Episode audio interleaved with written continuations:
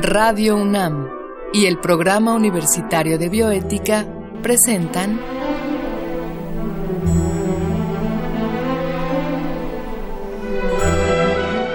El Árbol de las Ideas. Bioética, Ciencia y Filosofía para la Vida. Con Paulina Rivero Weber.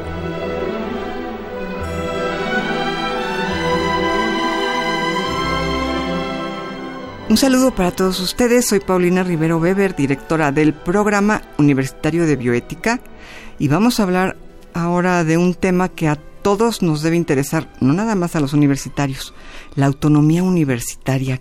¿Qué es finalmente? Y para ello contamos con la presencia del doctor Ignacio Carrillo Prieto, a quien todos ustedes conocen, pero yo se los voy a presentar enseguida, solamente de manera previa, como siempre, escucharemos una cápsula que Radio UNAM y el Programa Universitario de Bioética han preparado para ustedes. En términos etimológicos, autonomía significa que se da a sí mismo su ley o su principio. Bajo este entendido, solemos reconocer la autonomía como una cualidad de los seres humanos, de algunos pueblos o comunidades indígenas, o de instituciones que necesitan mantenerse lejos de intereses políticos partidistas como el Banco Central o la Comisión Nacional de Derechos Humanos.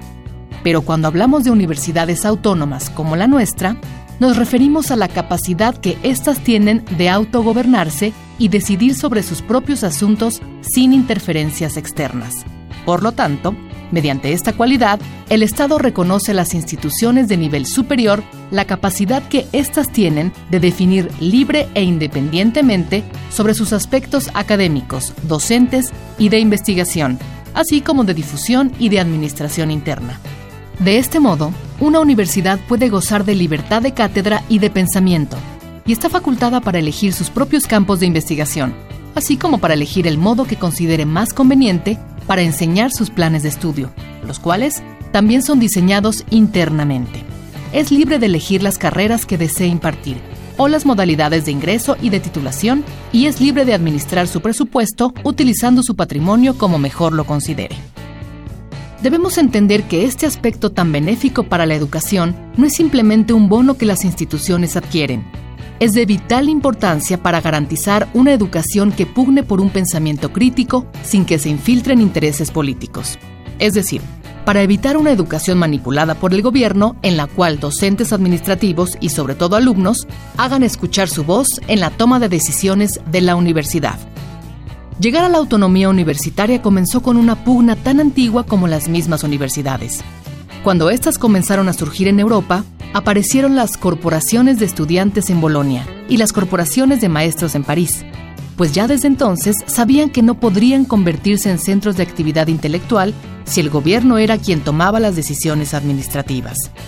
Pero el antecedente histórico más inmediato de la autonomía, como la reconocemos en la actualidad, proviene de la Reforma Universitaria de Córdoba, Argentina, de 1918, cuando después de una intensa movilización, los estudiantes cordobeses lograron plasmar en ella los principios de la participación estudiantil en los órganos de gobierno, así como la libertad de cátedra, el apoyo a nuevas ideas de carácter científico y, por supuesto, la autonomía institucional.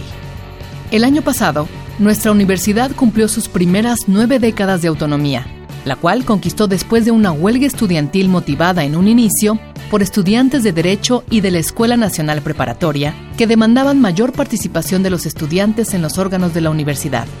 Después de varios enfrentamientos con la policía y el gobierno, Emilio Portés Gil, que en aquellos días era el presidente provisional de nuestro país, concedió la autonomía de la universidad, la cual se publicó el 10 de julio de 1929 con la promulgación de la Ley Orgánica de la Universidad Nacional de México.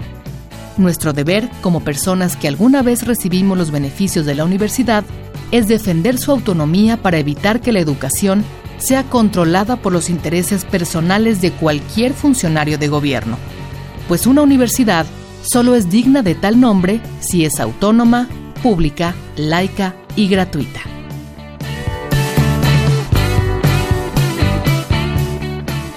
Pues les decía yo que estamos acá con el doctor Ignacio Carrillo Prieto, quien es licenciado en Derecho por la UNAM y en Filosofía por la Universidad Iberoamericana. El doctor Carrillo actualmente es investigador titular C, jubilado del Instituto de Investigaciones Jurídicas, y a lo largo de su amplia trayectoria, el doctor Carrillo ha sido, entre otras cosas, profesor definitivo de la Facultad de Derecho, abogado general de nuestra universidad, así como fiscal especial de los movimientos sociales y políticos del pasado, y bueno, hoy nos hace el honor de estar acá con nosotros para explicarnos muy a fondo un tema que es su especialidad, que es la autonomía universitaria. Ignacio, gracias. Paulina, muchísimas gracias a ti. Es un gusto enorme estar en este programa tan escuchado y bueno, decirte que me pusiste a, a sudar con el con el tema de la autonomía. Se ha dicho tanto de la autonomía. Exacto. Se ha dicho tanto y se ha dicho tanto y también dicho que es realmente un reto como los que tú sueles ponernos a tus amigos constantemente, porque te los pones tú misma. Sí, bueno, para mí es un placer porque aprendo mucho, pero a ver, tú desde tu trayectoria, tanto en el ámbito de la jurisprudencia como en el ámbito de la filosofía, ¿Cómo podríamos conceptualizar la autonomía universitaria? ¿Qué cosa es eso? Mira, yo creo que eh, independientemente del, de la caracterización jurídico-administrativa, la autonomía eh, es eh, en realidad una consecuencia, la más extrema, dicen algunos tratadistas, de la descentralización administrativa. Tiene su lógica, por, puesto que hay eh, corporaciones. La universidad, según la definición de la ley orgánica de 45, es una corporación pública, organismo descentralizado del Estado, dice el artículo primero, que goza de autonomía. ¿Y qué es eso de la autonomía? En realidad la ley no tiene por qué ir especificando lo que es autonomía. Su propia, la, propia raíz de la palabra, pues este, en, en, su origen griego, pues significa eso, el que se da a sí mismo la norma, que lo ha de conducir, que lo relaciona con los demás. Pero yo tengo para mí, después de haber platicado con tantos y tan valiosos profesores universitarios, don Mario de la Cueva, que fue rector de la universidad en un momento muy crítico. ¿Fue, tu profesor? Y que fue el director de mi tesis y mi gran profesor. Bueno, yo fui becario de él ah. tres años. De Mario de la Cueva. De don Mario de la Cueva. Y después de haber trabajado con, eh, como abogado general en un rectorado ejemplar como fue el del doctor Rivero, eh, y, y ver y, y padecer, si me permiten la expresión, con él los avatares de la autonomía de todos los días. La autonomía es eso, primero una cosa de todos los días. Yo creo que Séneca, perdón la cita ante una filósofa como tú, pero Séneca lo dijo muy bien, el bien del espíritu, el espíritu lo ha de hallar. Es decir, ese es yo creo el fondo de eh, la autonomía universitaria. Hay otras autonomías, pero la autonomía universitaria. La autonomía es un deber.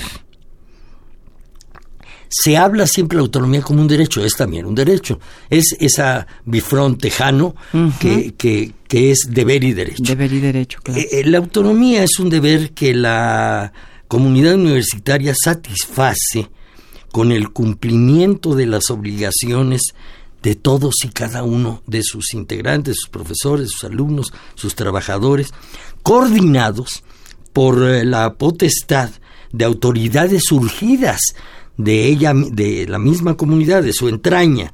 No es solamente, ojo con esto, queridos amigos, no es solamente un, un estado de cosas estático o una proclama eh, jurídica, no, eh, no es solamente un reconocimiento que un día en 29 ocurrió en el sistema jurídico mexicano, es ante todo una dinámica peculiar de la lógica del saber, que rehúsa ser reducida o acomodada a la lógica del poder, sea político o económico. Claro, digamos, eh, gracias a la autonomía, el poder, ya sea político o económico, puede variar, pero la universidad puede conservar, eh, por ejemplo, su libertad de cátedra. Claro. No, digamos, si llegara un gobierno de ultra, ultra, ultra derecha y quedara prohibido leer, este,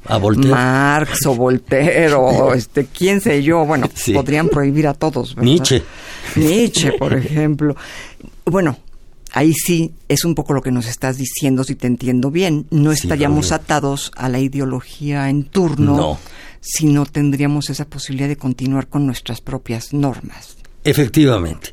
Eh, esa, esa potestad de la universidad de gobernarse a sí misma es una garantía de la neutralidad del saber. Aunque a algunos no les guste, el saber y su búsqueda ha de estar eh, siempre en el equilibrio de la neutralidad porque en la casa de los siete pilares, la casa de la sabiduría, esta casa, lo que importa es la verdad. Esa palabra prosopopéyica y tremenda que, ha causado tantísimas discusiones filosóficas y de otro tipo, pero esa es nuestra misión.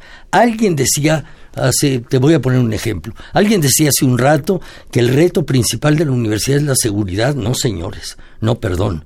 Es un asunto importantísimo, pero los retos de la universidad son, y los más importantes, son por definición académicos. Son la manera de perfeccionar el conocimiento, transmitirlo y de crearlo, renovarlo, innovarlo, difundirlo con la mayor amplitud posible que es una tarea que tú cumples en este programa.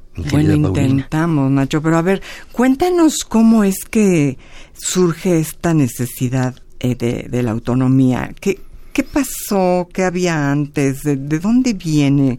Este, ¿Cuáles son las raíces, digamos, del 29, no? Perfecto. Mira, y, ah, lo que yo tengo más o menos establecido o claro es que desde la ley, la ley fundacional, la ley del maestro Justo Sierra, la ley de 10, la reinstauración, como dicen algunos, o la inauguración de una universidad nacional, eh, entendió el maestro Sierra, entendió don Justo que es de la naturaleza de las universidades la autonomía.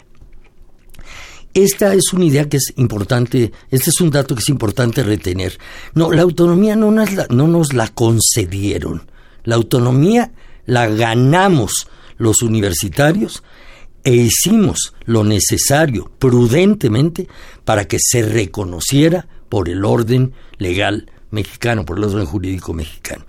Esto de que en 29 nos concedieron la autonomía, no señor. Vasconcelos y Portes Gil en eso se equivocan. La porque además hay varios antecedentes.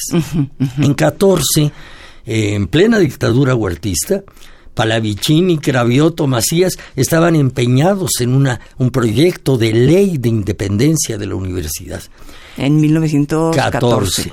En las noches del mes de diciembre de ese mismo año, un conjunto de profesores se reunieron en el, eh, el que hoy es, eh, bueno, hoy es otra cosa, pero en el antiguo Museo Nacional de Antropología, que entonces se llamaba de Etnología y Arqueología, para discutir tres noches seguidas, actuamos ahí con nocturnidad, dirían los penalistas, para preparar una ley de independencia, se dijo entonces, independencia de la universidad. ¿Qué había pasado?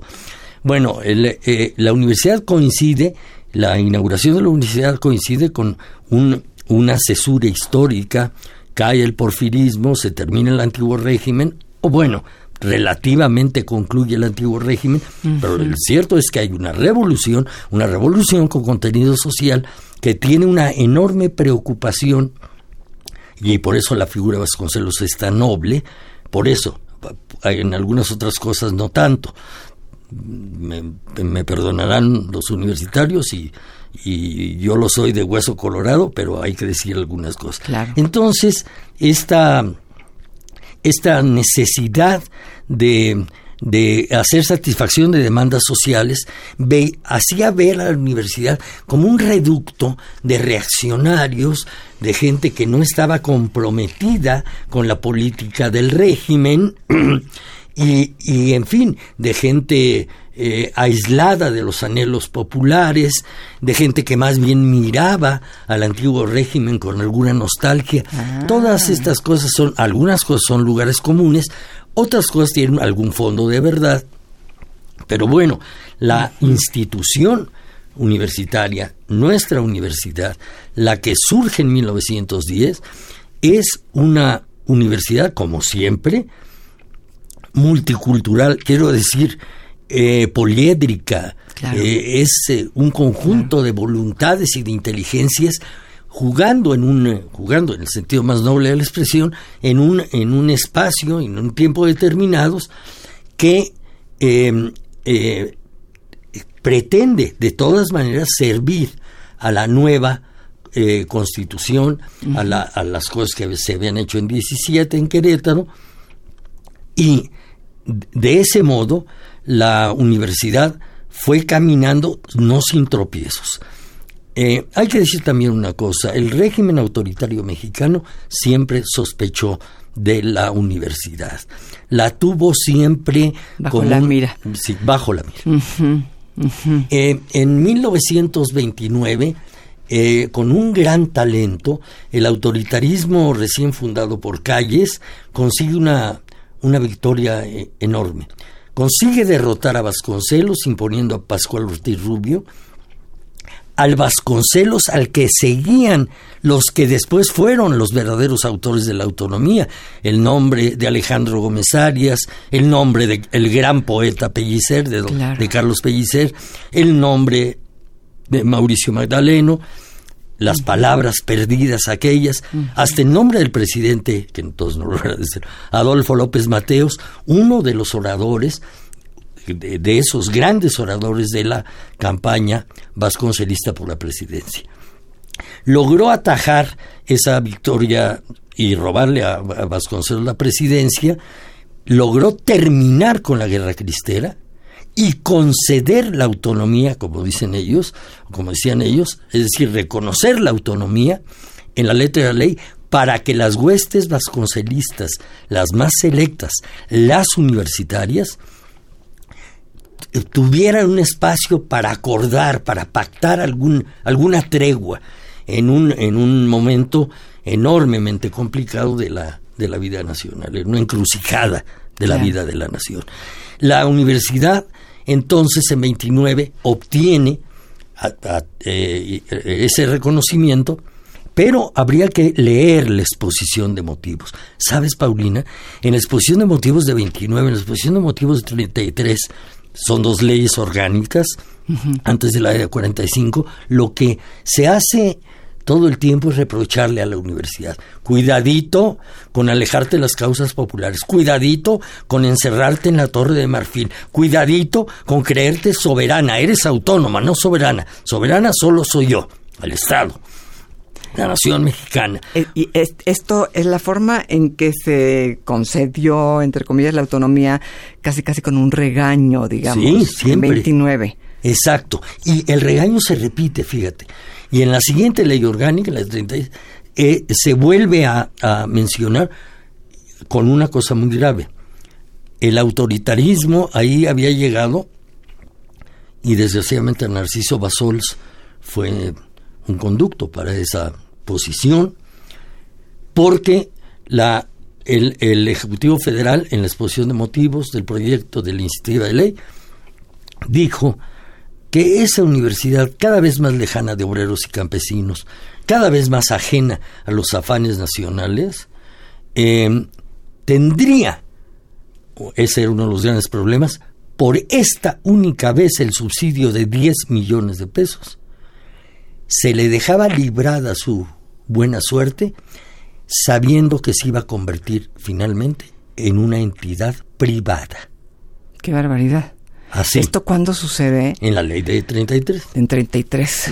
es, es, es durísima la, la, la, la afirmación que trata de desvincular a la universidad por siempre ya del proyecto revolucionario. Y digamos, trata o la acusa de estarlo supuestamente realizando. Eh, bueno, eh, la idea es que la... Eh, ¿Se acuerdan? Hay una polémica los más jóvenes quizá no, no lo recuerden bien, pero hay una polémica, yo, yo tampoco la viví, desde luego, yo estoy viejo, pero no tanto, pero Caso y Lombardo, los dos grandes profesores, Lombardo había sido director de la prepa, Caso era, pues digamos, el intelectual por definición par excellence de la universidad y tiene la famosa polémica sobre la libertad de cátedra. La universidad debe perseguir en su docencia, en su investigación, entonces todavía incipiente, digo, la investigación, em, a, contribuir a aliviar eh, problemas sociales, pues claro, claro que se debe contribuir, pero en la lógica del saber, no en la lógica del poder. No se vale imponer claro. la ideología la más avanzada que se quisiera. Y hay casos, dijo sí, puedes investigar esto, ¿no? Porque esto es lo que urge. Es un, poco, Eduardo Nicol insistía en eso. Sin libertad no hay posibilidad ni de filosofar ni de hacer ciencia, porque pues ante un tema que te imponen que no te interesa, pues ¿qué puedes investigar? Claro. Claro. Hay una anécdota en este, en este en estos vaivenes, en este la laberíntica historia de la autonomía que vale la pena recordar.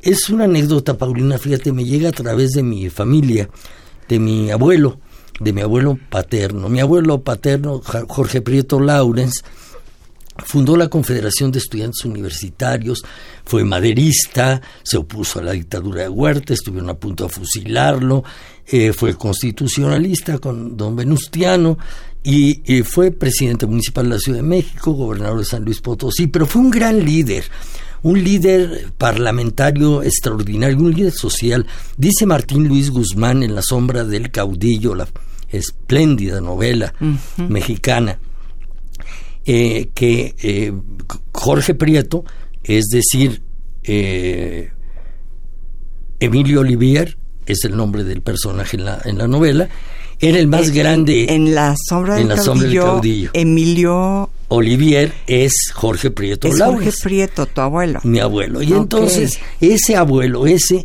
me contó lo siguiente. Fíjese, hijo, nos hablaba de usted. Fíjese, hijo, cuando estábamos chamacos, cuando estábamos jóvenes, estábamos en la universidad, yo en la Facultad de Derecho, decía él, se nos ocurrió que no era posible seguir tolerando intromisiones en nombramientos de profesores, en asignación de recursos según le gustara al régimen y elevamos un memorial a la Cámara de Diputados en nuestra calidad de líderes estudiantiles. Elevar un memorial eh, que me imagino que quiere decir llevar una propuesta. Llevar una propuesta, llevar un documento, pero ahí están los términos pomposos, prosopopélicos de la época, elevar un memorial a la Cámara de Diputados para conceder la autonomía. Desde luego, la Cámara de Diputados les dijo, chicos, este, ¿por qué no van a comprar unas paletas y por qué no se van un ratito ¿De qué año estamos hablando? Estamos hablando de 1918. 18. Sí, estamos hablando todavía muy, muy. Y siendo ellos estudiantes. Estudiantes. Pero la fortuna, mi abuelo eh, tuvo la fortuna de tener un gran éxito político porque se opuso mediante una visión del mundo, la visión cooperativista, una visión que tenía raíces católicas, pero también raíces prudonianas raíces socialistas. Y el Partido Cooperativista arrasó en las elecciones, consiguió la presidencia de la, Ciudad de México y eh, tiempo después era el líder indiscutido de la Cámara de Diputados el líder de la mayoría en diputados, en senadores, la mitad de los gobernadores. Ese muchachito que había llevado la propuesta de la autonomía siendo muy jovencito llega a ser el líder. El líder. Y entonces el líder habla con los muchachos de la Facultad de Derecho. Dice, muchachos, ¿por qué no hacen lo mismo? ¿Qué? Lo que hicimos nosotros. Eleven un memorial a la Cámara de Diputados. Y les garantizo ¿Qué pasa? pasa Y efectivamente, eh, elevaron el memorial, Prieto Laurens eh, hizo lo necesario para que, pues en fin, eran muchachos universitarios, jóvenes universitarios, de todas maneras sus compañeros diputados, para que eso tuviera una realidad legislativa. Se votó en diputados, se votó en senadores, en 23, estamos hablando de 1923, una ley de autonomía de la universidad y faltaba el, el eh, refrendo y promulgación del presidente, la promulgación y publicación, obligación constitucional a cargo del presidente de la República, entonces y ahora. Eh, el documento se tramitó llevándolo al secretario de Educación Pública, que era José Vasconcelos. Nadie se explica por qué Vasconcelos lo guardó en un cajón. Renunció a la secretaría y Gastelum, Bernardo Gastelum, que era el secretario que lo siguió, sencillamente lo mandó a archivar en el más oscuro agujero de la nueva Vasconcelos en 1923 tiene la posibilidad de eh, impulsar la autonomía pedida eh, bueno, por debajo de la mesa desde, desde eh, la, Cámara de Diputados. la Cámara de Diputados a los estudiantes y en lugar de impulsarla, la guarda. La congela. La congela. Es decir, nunca se le presenta a Obregón. esto no se sabe mucho. Esto, no, no se sabe mucho. Qué interesante. Digamos que guardó la autonomía para Ah, para el ratito. Para el ratito, sí. No le convenía, no quería a Prieto Laurens, a mi abuelo lo trata mal en la, en la, en la autobiografía, pero bueno, eso es lo de menos. Vasconcelos es digno de todo elogio, pero también precisamente por ser de ese de esa altura y de esa densidad requiere ser estudiado a fondo. Claro, claro. Pues querido Ignacio, muchísimas gracias. Ha sido un placer platicar contigo, como siempre lo es. Como siempre lo es. Muchas gracias a ti. Y bueno, pues gracias a ustedes por habernos escuchado y gracias a Marco Lubián por la producción y en controles técnicos, como siempre, gracias a Susana Trejo. Escuchamos la voz de Gisela Ramírez en la cápsula cuyo guion contó con la adaptación de Mario Conde al texto original de Diego Dionisio Hernández. Se despide de ustedes su amiga Paulina Rivero Weber.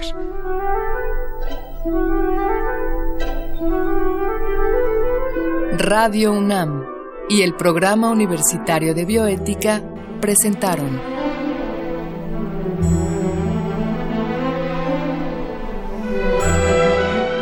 El Árbol de las Ideas. Bioética Ciencia y Filosofía para la Vida.